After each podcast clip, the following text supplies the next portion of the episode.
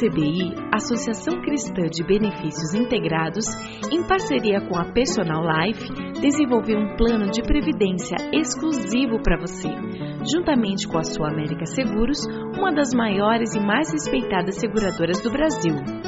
Nossas condições são diferenciadas, com taxas reduzidas e carregamento zero, proporcionando segurança de um investimento com alta rentabilidade.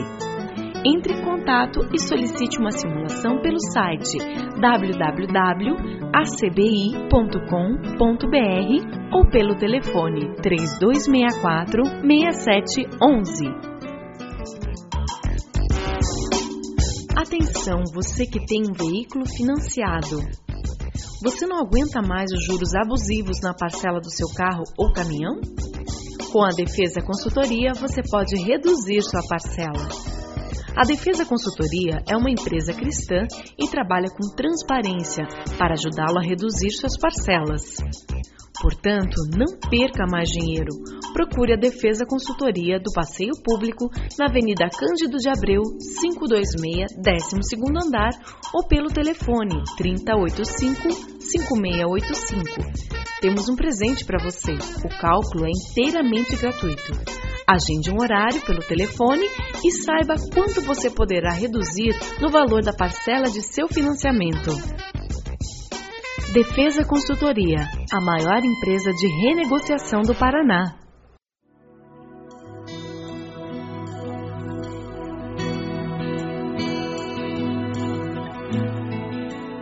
Começa agora mais um Sementes do Amor de Deus, um programa da Igreja Batista do Bacaxeri, em Curitiba. Na sociedade que nós vivemos, alguém ter como moto de vida o viver como ministro da reconciliação é não ser simplesmente alguém que se relaciona quando me interessa e eu me dou bem com quem me interessa, me dá bem. E se você não gosta de mim, problema seu, porque eu gosto de mim.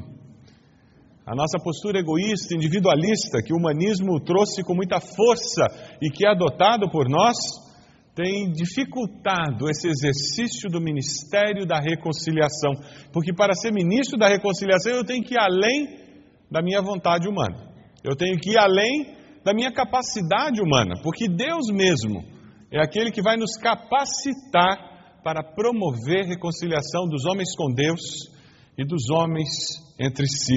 Segundo Coríntios 5:17, um texto muito conhecido nosso, por certo, você tem o 17, pelo menos, sublinhado na sua Bíblia. Ou quem sabe até já o memorizou. Portanto, se alguém está em Cristo, é nova criação. As coisas antigas já passaram, eis que surgiram coisas novas. Tudo isso provém de Deus, que nos reconciliou consigo mesmo, por meio de Cristo e nos deu o ministério da reconciliação. Ou seja, que Deus em Cristo estava reconciliando consigo o mundo não levando em conta os pecados dos homens, e nos confiou a mensagem da reconciliação. Portanto, somos embaixadores de Cristo, como se Deus estivesse fazendo o seu apelo por nosso intermédio. Por amor a Cristo, lhes suplicamos: reconciliem-se com Deus. Deus tornou pecado por nós aquele que não tinha pecado, Jesus, para que nele nos tornássemos justiça de Deus. O versículo 17, que deveria estar sublinhado na sua Bíblia, ele nos fala que existe um, algo novo quando nós estamos em Cristo Jesus. Em Cristo há uma nova vida. E quando você entende que o cristianismo é muito mais do que um rito religioso, você descobre a possibilidade de viver uma vida diferente, uma vida nova. E porque você está em Cristo, você não está cumprindo um rito. Você tem uma esperança que é diferente, você tem uma perspectiva de vida diferente. Se você deseja ir até Caiobá, no litoral do Paraná, no próximo feriado, o que você deveria fazer? Você, pegaria um ônibus para ir para São Paulo? Mas os seus pais vão naquele ônibus para São Paulo. Você quer ir para Caiobá, adianta pegar o ônibus para São Paulo? Não. Adianta você pegar carona com alguém que vai lá para o Rio Grande do Sul? Não, mas são meus amigos, são pessoas bem intencionadas. Se você não pega o ônibus ou com o seu carro não pega a estrada certa, você não vai chegar em Caiobá. E o interessante é que o texto nos fala sobre estar em Cristo. E essa analogia fica bem, bem própria. Quando você pretende ir para Caiobá e pega a estrada certa, a estrada das praias, você precisa estar em um veículo, em um carro, em um ônibus para conseguir chegar lá. Adianta você saber que tem um carro que vai até lá?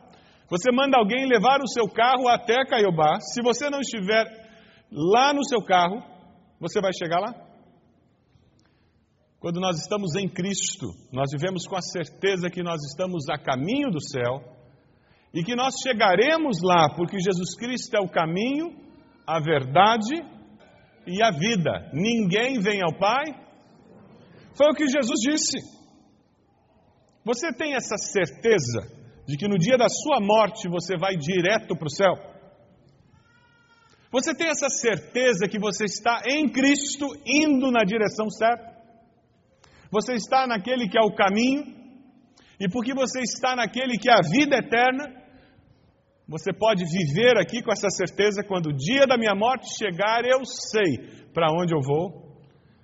Não é porque eu sou bonzinho, porque eu ajudo os pobres, porque eu vou numa igreja, pertenço a uma religião, mas é porque Cristo Jesus, Ele é suficiente para nos dar a vida eterna, porque a palavra nos garante. Não é presunção minha, prepotência minha dizer que eu tenho certeza da minha salvação eterna. Não. Nós podemos dizer que temos certeza da salvação eterna porque a palavra de Deus assim nos diz.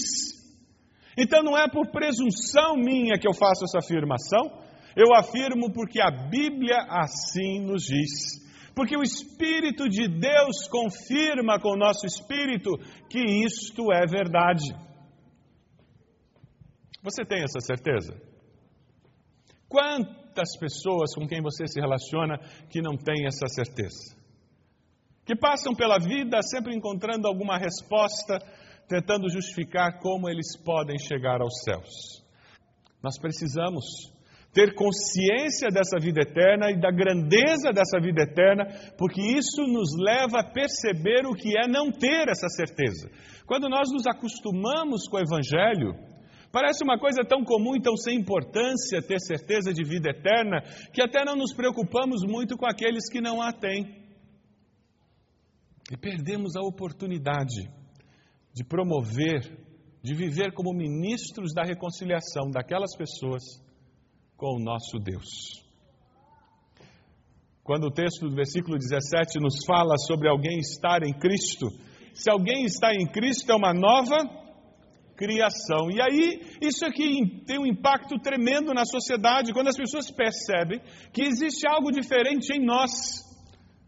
E não é simplesmente porque nós deixamos de fazer determinadas coisas ou fazemos outras coisas. As pessoas percebem que existe uma motivação interior diferente, uma paixão que queima o nosso coração que é diferente. Sabe aquela pessoa que era tímida, quando ela aceita Jesus, ela continua sendo tímida. Mas ela vai ficar menos tímida. Sabe por quê? Boa parte da timidez das pessoas vem de insegurança interior. Dificuldade de se aceitar, medo de ser rejeitado. E quando aquela pessoa experimenta a aceitação e o amor de Deus e a sua alma encontra mais equilíbrio, ela consegue ter menos medo de ser rejeitada pelas pessoas. Aquele que é extrovertido, ele fica menos extrovertido. Sabe por quê? Boa parte da extroversão e da bagunça vem de insegurança. Às vezes a gente pensa que aquele extrovertido, o rei da festa, é uma pessoa muito segura. Que nada. Ele faz a festa porque é a forma dele se afirmar no grupo. Eu me lembro na faculdade, quando acertei minha vida com Deus aos 19 anos, essa era a grande crítica dos meus amigos. Você não faz mais tanta bagunça. E eu dizia, mas não tenho mais vontade. Porque muito daquela bagunça, extroversão, e tinha que contar uma piada nova e falar e fazer comentários no meio da aula era fruto de uma necessidade minha de me afirmar diante do grupo. Sabe, Jesus não muda a nossa personalidade, ele muda o nosso caráter. O nosso jeito de ser nos foi dado por Deus. O nosso caráter foi deformado pelo inimigo. Aí, quando nós somos nova criatura, uma nova criação, aquela vontade de fazer fofoca começa a ser modificada. E agora, em vez de contar novidades da vida dos outros, eu tenho vontade de contar novidades do que Deus tem feito na minha vida e na vida dos outros. E dessa forma eu abençoo as pessoas. Aquele que tem uma boca suja, amaldiçoa, fala palavrão, ele começa a falar aquilo que traz louvor para Deus, que agrada a Deus. Sabe, a mudança do caráter daquele que conhece a Jesus tem um impacto tremendo na sociedade. E é isso que assusta os nossos parentes no dia em que a gente aceita Jesus. Se você se converteu há pouco tempo, é provável que você tenha alguns parentes que estão apavorados, achando que você vai ficar fanático. Já ouviu isso? Eu costumo dizer: olha, não se preocupe. Se você está estudando a Bíblia com um grupo sadio, você não vai ficar fanático, porque a palavra de Deus, o Espírito de Deus traz equilíbrio e não uma postura fanática com relação à vida e à fé cristã. Nós acabamos de estudar sobre o fruto do Espírito durante o mês de maio, lembra, irmãos? As coisas antigas já passaram. É o que o versículo 17 nos diz, não é mesmo? Quando eu estou em Cristo, eu sou uma nova criatura, as coisas antigas já passaram. E o que, que aconteceu? Aquela lista horrorosa de Gálatas 5, 19 e 21, lembra? Cobiça, inveja, ira, discórdia, bebedice, tudo aquilo foi embora. O que, que veio? O fruto do Espírito.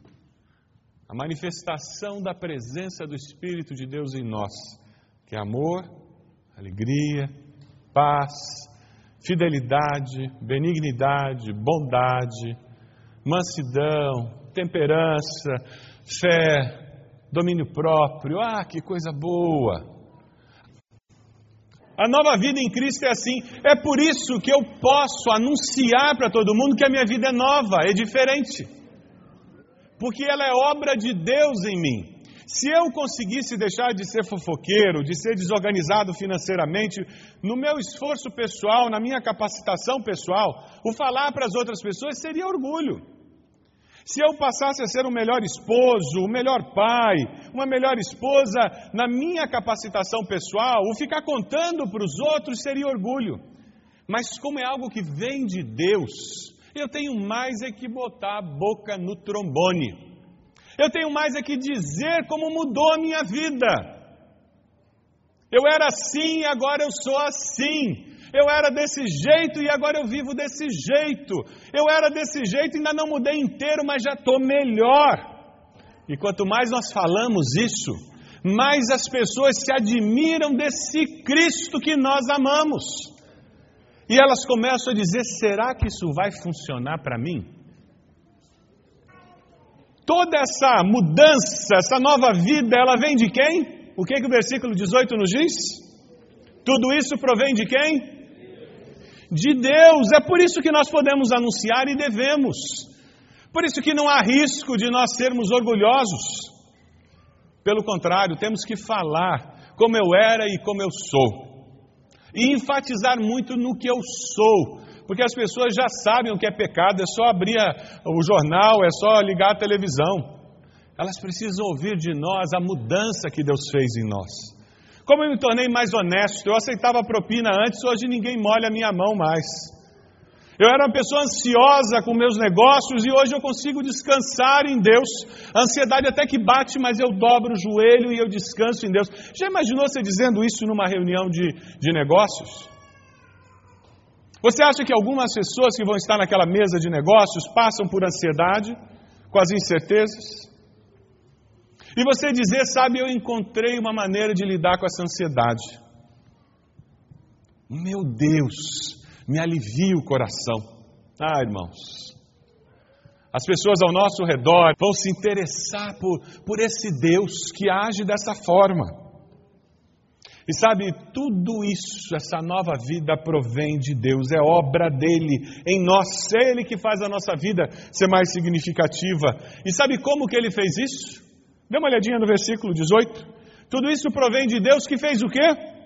Nos reconciliou consigo mesmo por meio de quem? De Cristo Jesus. Sabe quando a palavra nos diz que Deus nos reconciliou consigo mesmo? Ela está deixando muito clara que nós é que tínhamos um problema, não era Deus. Deus já havia nos perdoado. Deus já havia no coração dele resolvido essa questão do pecado que nos afastava dele. Foi Deus quem tomou a iniciativa, foi Deus quem quis resolver o problema. O nosso Deus não é um Deus irado que eu tenho que vir aqui todo domingo cantar um pouco para apaziguar a sua ira. E se eu aprontei muito, eu tenho que botar a mão no bolso e entregar uma oferta também, para ver se Deus larga do meu pé. Isso é um conceito pagão de cristianismo, em que eu vivo com medo do que Deus vai fazer e vai lançar um raio na minha cabeça, porque eu pisei para fora da linha. Com Deus não se brinca. A palavra nos diz que Deus é fogo consumidor. Ai daquele que cai nas mãos do Senhor. Mas sabe, é por isso que a palavra nos desafia a viver com temor a Deus e não com medo dele. Reconhecendo a grandeza dele, isso faça com que nós caminhemos o mais próximo possível da justiça que Deus colocou diante de nós. Mas sabemos que Deus também é um Deus de graça e que toma a iniciativa para nos alcançar. Essa diferença básica entre o cristianismo verdadeiro e bíblico com outras religiões e outras formas deturpadas do cristianismo. Nós não manipulamos Deus, nós somos resgatados por um Deus que conhece a nossa fraqueza, nos ama, nos resgata e nos mostra um caminho novo. Essa imagem que o Senhor Jesus tenta passar para nós do Deus a quem servimos. É um Deus que nos busca, mas Ele nos busca com um propósito, para que nos tornemos verdadeiros adoradores, que o adorem em espírito e em verdade. É isso que está faltando nos nossos dias. As pessoas entendem que Deus nos busca, entendem que Deus nos ama, mas parece que não gostam muito da segunda parte. Tornar-me um adorador em espírito e em verdade. Eu gosto muito de saber que Jesus morreu na cruz, mas essa história de negar-se a si mesmo, tomar a sua cruz e segui-lo, parece que não é muito popular. Porque quando eu aceito ser um ministro da reconciliação e experimento a reconciliação com Deus, não há opção. Ou eu me torno um discípulo mesmo, ou a minha atitude é confirmação de que de fato eu nunca entendi o que era reconciliação com Deus. É muito comum pessoas irem perguntar ao pastor se alguém que está afastado do Evangelho há 30 anos vai ser salvo. E muitas vezes, quando perdemos um ente querido, que foi criado na igreja, mas há 20, 30 anos não está na igreja, não fala de Deus, não quer saber de Deus. Será que essa pessoa é salva, pastor? A minha resposta normalmente é: sei lá. Só Deus sabe. Eu não estava do lado dela quando ela deu o último suspiro. O ladrão da cruz se arrependeu na cruz. Ele cumpriu aquilo que Paulo fala: alguém que foi salvo como que pelo fogo. Chegou no céu com a barra da beca branca chamuscada, com cheiro de fumaça ainda. Mas chegou, porque foi pela graça. Alguém que se apresentou ao Senhor Jesus com as mãos vazias, sem galardão nenhum. Não tinha nada para oferecer a Jesus em adoração, porque não fez nada da sua vida buscando a glória de Deus. Eu não sei se uma pessoa assim é salva. Aí alguns começam a dizer: Eu acho que perde salvação, pastor. Eu não entendo que perca a salvação. O nosso problema é que nós temos muito cristianismo nominal ao nosso redor. Então, pessoas que são nominalmente salvas, nós ficamos em crise porque não conseguimos entender qual é a característica do salvo. Alguém é salvo quando vive em novidade de vida. Ponto. O resto vai queimar no fogo eterno. Não interessa quantos anos de igreja, porque nossas obras não nos salvam, elas nos condenam. As nossas filosofias de vida não nos salvam, elas nos condenam, porque nos afastam de Deus. Sabe como que você sabe que alguém é salvo por Jesus mesmo? É a pessoa que persevera até o fim. Por isso que a palavra nos diz: aqueles que perseverarem até o fim serão salvos. Porque a maior confirmação que de fato eu nasci de novo é que eu persevero na fé. Eu não me afasto do meu Deus. Loucura fazer isso. O problema é que muitos de nós temos um cristianismo nominal como referência de vida cristã. Então nós fazemos uma vida cristã meia-boca e isso gera uma dúvida teológica tremenda. Quem é salvo, quem não é? Palavra de Deus é muito clara. Se alguém está em Cristo, vive em novidade de vida. Se você não vive em novidade de vida, se as obras da carne não estão sendo extintas da sua vida a cada dia, se o fruto do Espírito não está se manifestando no seu jeito de ser a cada dia, lamento informar. Arrependei-vos e convertei-vos, porque senão você vai queimar no fogo do inferno. Não interessa se você é membro de igreja, se você participa de igreja, porque a palavra é muito clara, dizendo que salvação só existe através de Cristo.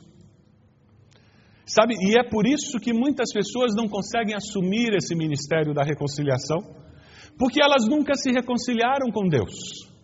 Elas não sabem o que é ter um coração grato. Elas não sabem o que é viver com a certeza da presença de Deus. Efésios 2, 8, 10 nos fala sobre isso. Que a nossa salvação não vem por obras, mas vem pela fé, não é de, de homens para que a gente não se glorie, é de Deus. E diz claramente, lá em Efésios 2,10, que nós não fomos salvos pelas obras, mas nós somos salvos para as obras, que Deus preparou de antemão para que andássemos nelas. Jesus deu uma palavra muito forte com relação a isso. Ele disse, com aquele jeito que só ele tinha, direto, objetivo e claro. Pelos frutos os conhecereis. Ponto. Mais alguma pergunta? Se os frutos das minhas ações, se as minhas obras não revelam uma nova natureza, não revelam a minha reconciliação com Deus, alguma coisa está errada. Talvez eu nunca tenha sido reconciliado com Deus. Todas as providências necessárias Deus tomou para que eu e você pudéssemos experimentar o perdão dele, pudéssemos experimentar a restauração desse relacionamento. Deus não fez nada de errado conosco. Deus não precisava se reconciliar conosco, nós é que precisávamos nos reconciliar com Ele. E por isso que Ele tomou a iniciativa. E o desafio para nós é nós fazermos a mesma coisa com as pessoas com quem trabalhamos, com quem convivemos em casa. Deus deseja amar as pessoas através de você. Você e eu somos ministros da reconciliação.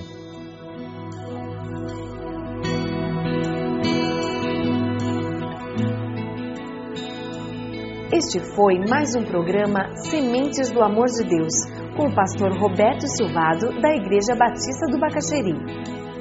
Se você deseja obter cópias dessa mensagem, ligue para 33630327 ou envie um e-mail para radio@ibb.org.br informando a data da mensagem.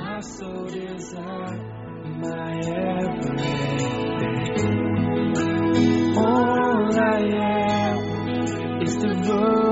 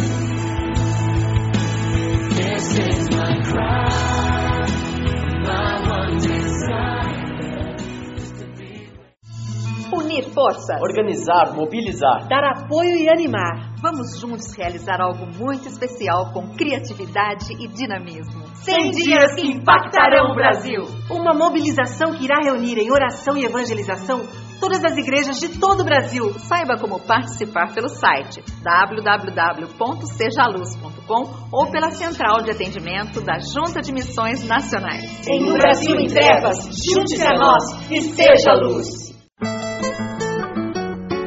A ACBI, Associação Cristã de Benefícios Integrados, em parceria com a Personal Life, desenvolveu um plano de previdência exclusivo para você, juntamente com a Sua América Seguros, uma das maiores e mais respeitadas seguradoras do Brasil. Nossas condições são diferenciadas, com taxas reduzidas e carregamento zero, proporcionando segurança de um investimento com alta rentabilidade. Entre em contato e solicite uma simulação pelo site www.acbi.com.br ou pelo telefone 3264 6711. Atenção, você que tem um veículo financiado. Você não aguenta mais os juros abusivos na parcela do seu carro ou caminhão? Com a Defesa Consultoria, você pode reduzir sua parcela. A Defesa Consultoria é uma empresa cristã e trabalha com transparência para ajudá-lo a reduzir suas parcelas. Portanto, não perca mais dinheiro. Procure a Defesa Consultoria do Passeio Público na Avenida Cândido de Abreu, 526, 12º andar ou pelo telefone 3085-5685. Temos um presente para você. O cálculo é inteiramente gratuito. Agende um horário pelo telefone e saiba quanto você poderá reduzir no valor da parcela de seu financiamento. Defesa Consultoria, a maior empresa de renegociação do Paraná.